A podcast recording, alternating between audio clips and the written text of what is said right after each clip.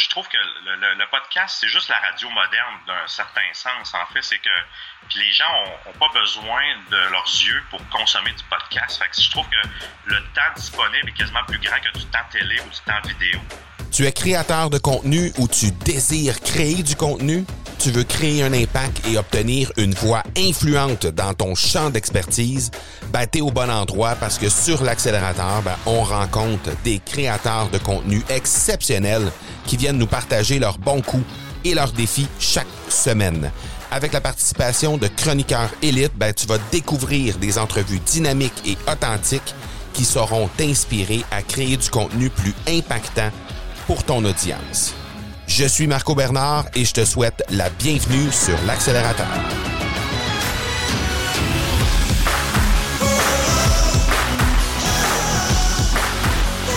Dans cette nouvelle série d'épisodes, je suis super content de te présenter le best-of de l'accélérateur. Parce que oui, une fois rendu à 325 épisodes, je pense qu'on peut vraiment se déposer, regarder en arrière, prendre le temps de souffler et se remémorer ce qui s'est passé de mieux tout au long de l'histoire de l'accélérateur.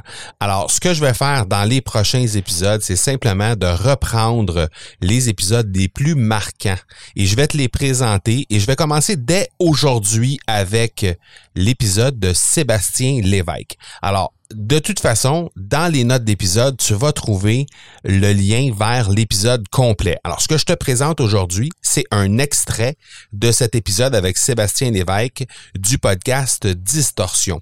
Et cette histoire-là, elle est particulièrement intéressante parce que Sébastien est venu nous présenter euh, son podcast, évidemment, sur l'accélérateur, mais il est venu aussi nous présenter un peu les plans. Qu'est-ce qu'il voulait faire avec son podcast? Comment il voulait développer ça? Quel était son modèle d'affaires autour de son podcast? Et on a vu au fil du temps, au fil des années depuis cette entrevue-là, que effectivement, il y a eu plein, plein de belles choses qui ont qui se sont développées autour du podcast Distorsion, animé par Sébastien Lévesque et son acolyte Émile Bilodeau. Alors, ce qu'on a vu à ce moment-là, c'est que Sébastien voulait peut-être regarder pour écrire un livre, peut-être regarder pour avoir aussi euh, son émission de télévision, et ce sont toutes des choses qui se sont réalisées au fil du temps depuis le moment où on a fait cette entrevue-là. Alors, c'est ce que je trouve particulièrement intéressant euh, en lien avec euh, l'entrevue avec Sébastien Lévesque parce que justement, ben, on est en mesure de voir euh, comment Sébastien et son acolyte avaient pensé les choses, comment ils rêvaient les choses au moment où on a fait cette entrevue-là ensemble et au fil du temps, ce qui s'est passé réellement avec Distorsion. Alors, je suis très heureux de te présenter un extrait de cet épisode-là aujourd'hui. Et si tu veux écouter l'épisode complet, ben, tu juste à te rendre directement dans les notes d'épisode pour être en mesure de, euh, de cliquer en fait sur le lien qui va t'amener directement sur l'épisode en question. Et c'est comme ça pour chaque épisode qu'il va y avoir dans les prochaines semaines. Je vais te présenter justement des épisodes qui m'ont marqué, des invités coup de cœur peut-être, et bref, je pense que tu vas avoir vraiment la crème de la crème de l'accélérateur sous tes mains, sous tes oreilles, et tu vas pouvoir ben, directement, si tu as raté cet épisode-là, ben, tu vas pouvoir y retourner pour l'écouter à nouveau.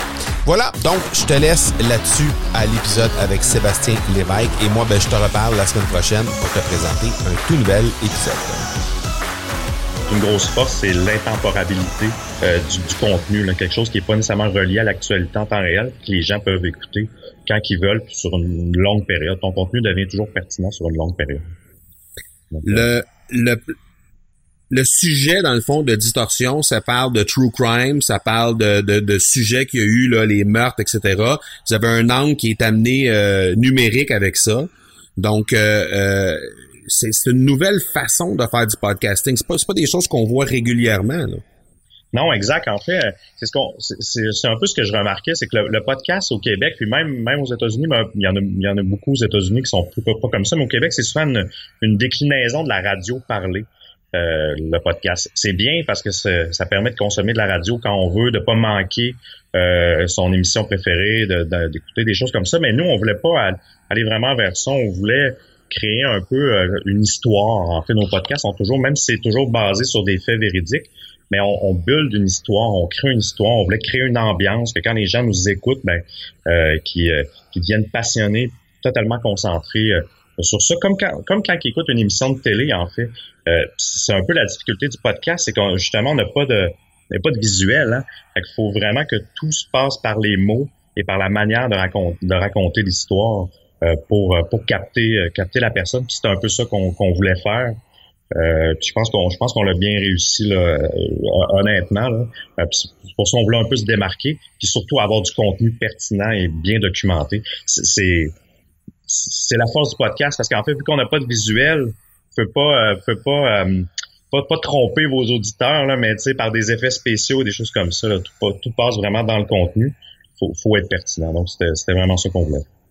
En tout cas, vous le réussissez très bien parce que c'est vraiment, comme tu dis, on devient captif quand on écoute votre, votre podcast. On devient captif. On a le goût de. Pour moi, je l'ai découvert en cours de route, en cours de saison.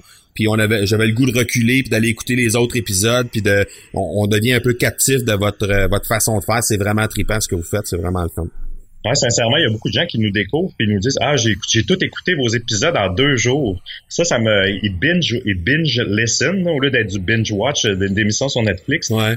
Ils binge nos, nos, nos émissions d'un coup. Puis ça, je te dirais que c'est quelque chose qui me qui me surprend encore, qui me surprend encore, mais ça ça répond à l'objectif qu'on voulait être intemporel, justement, puis que les gens peuvent nous écouter n'importe quand. Ouais, tout à fait.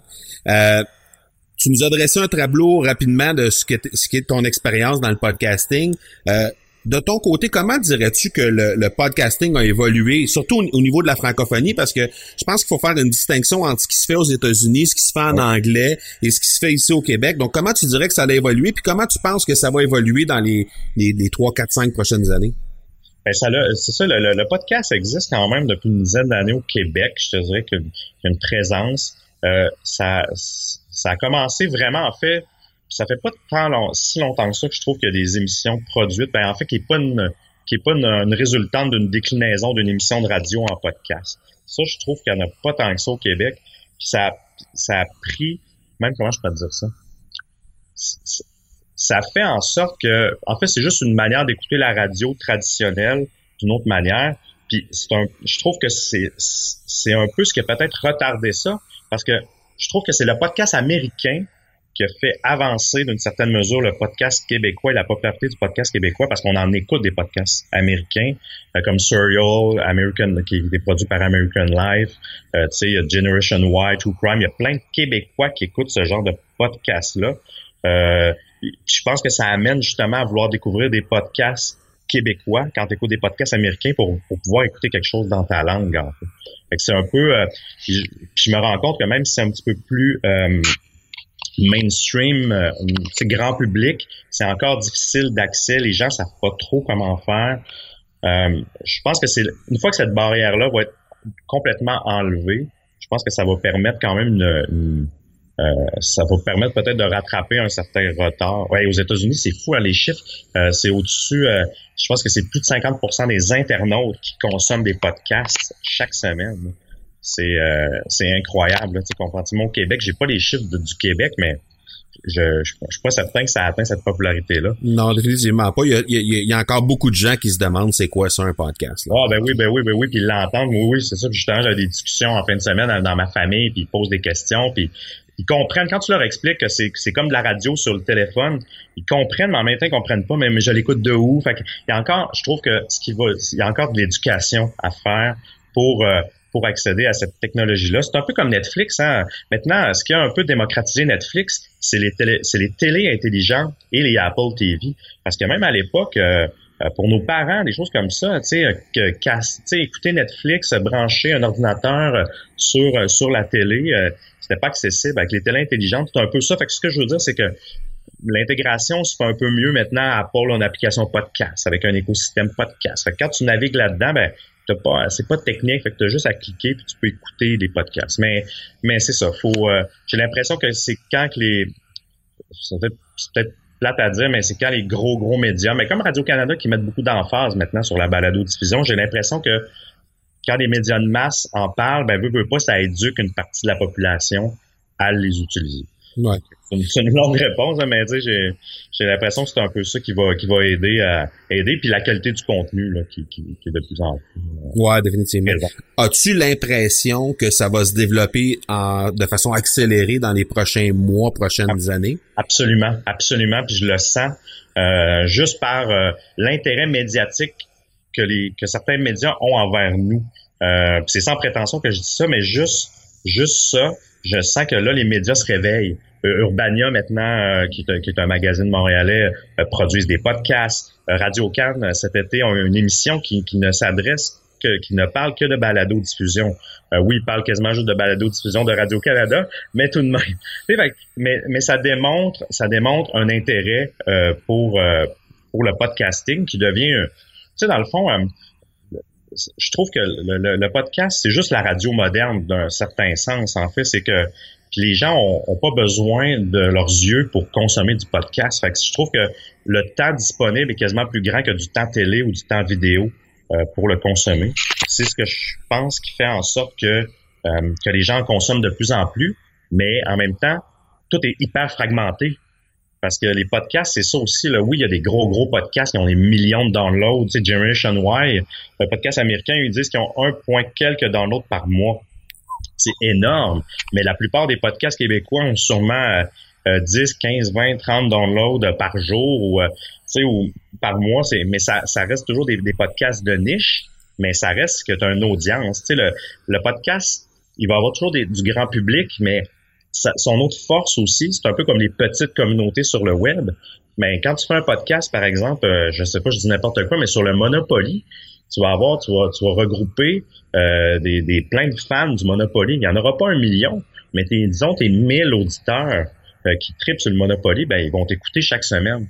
Fait que c'est, fait que ça, ça, permet, je trouve aussi, de, de, de pouvoir communiquer euh, sur, avec des gens sur des niches très très précises. Puis c'est un peu la même chose que pour pouvoir pour un entrepreneur de pouvoir l'exploiter là, euh, parce qu'un entrepreneur qui se part un podcast, faut pas qu'il y ait d'attente. Là. Il y aura pas des milliers de downloads là, du jour au lendemain. C'est très, très difficile d'acquérir une audience. Mais si les, les, les, gens qui l'écoutent puis qui le downloadent, c'est des gens très, très captifs, ben il réussit un peu un peu son objectif. Fait que dans, dans cette optique-là, j'ai l'impression vraiment que le podcast va de plus en plus explosé. Même, je le vois, là, tu sais, les, les, gens, les entrepreneurs veulent savoir comment faire des podcasts. On, le voit, il y, a, vraiment une effervescence, euh, une effervescence là-dessus, effectivement. De par ton expérience professionnelle dans la stratégie à web et euh, le fait que tu as un, background radio, podcasting, etc., et que tu es directement impliqué dans un podcast aujourd'hui avec euh, Distorsion, je pense que tu es l'homme tout indiqué pour nous donner un peu le, le lien qui pourrait y avoir assez facilement entre le podcasting et l'entrepreneuriat. Donc, qu'est-ce que, selon toi, un entrepreneur peut-il faire pour justement améliorer son sort en utilisant le podcasting? Ben, premièrement, le, podcasting, c'est ça, ça devient une autre déclinaison pour démontrer ton expertise. Un peu comme les gens bloguent, euh, ils peuvent écrire ou ils vloguent, ils font des vidéos. Ben, le podcasting, en fait, c'est que là, tu exploites l'audio. C'est la même chose. Par contre, c'est pas c'est pas le médium qui est le plus simple à mettre en place pour un entrepreneur euh, parce que euh, tu sais faire de la vidéo c'est simple. On a tous des caméras sur nos laptops sur nos téléphones. C'est bien intégré avec YouTube. Faire un vlog c'est c'est assez c'est beaucoup un blog pardon. C'est beaucoup plus simple. On, écrit installer WordPress. C'est pas très compliqué. Maintenant c'est quasiment euh, du clé en main avec des, des, solutions d'hébergement et tout ça. Faire le podcasting euh, il faut avoir des bons micros, il faut avoir euh, euh, justement une bonne console d'enregistrement, il faut que le son soit bon. Après ça, en plus, il y a, l'aspect production, mais il y a l'aspect diffusion. Là, il faut faut aller s'inscrire sur iTunes, il faut créer le fichier XML, qui est une autre technicalité. Il faut nommer les fichiers correctement. Puis après ça, il faut avoir un site web pour accompagner tout ça.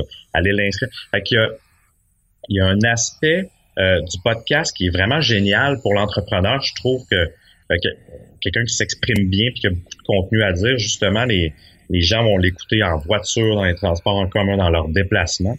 Euh, je trouve que contrairement à un, un, blog, il faut que l'utilisateur soit captif. Puis je trouve que ça permet de rejoindre les gens d'une autre manière dans les temps qui n'ont pas le temps nécessairement d'habitude de pouvoir consommer ton, ton, produit. c'est une super belle technique, une super belle méthode. Par contre, faut bien s'entourer. dans le sens que vous pouvez pas, je trouve que vous pouvez pas être un, peux pas être un cheval seul, je trouve, euh, dans, l'univers du podcasting, à moins vraiment d'avoir tous les talents de production. Parce qu'un podcast que tu écoutes, que le son est mauvais, tu le réécouteras plus jamais.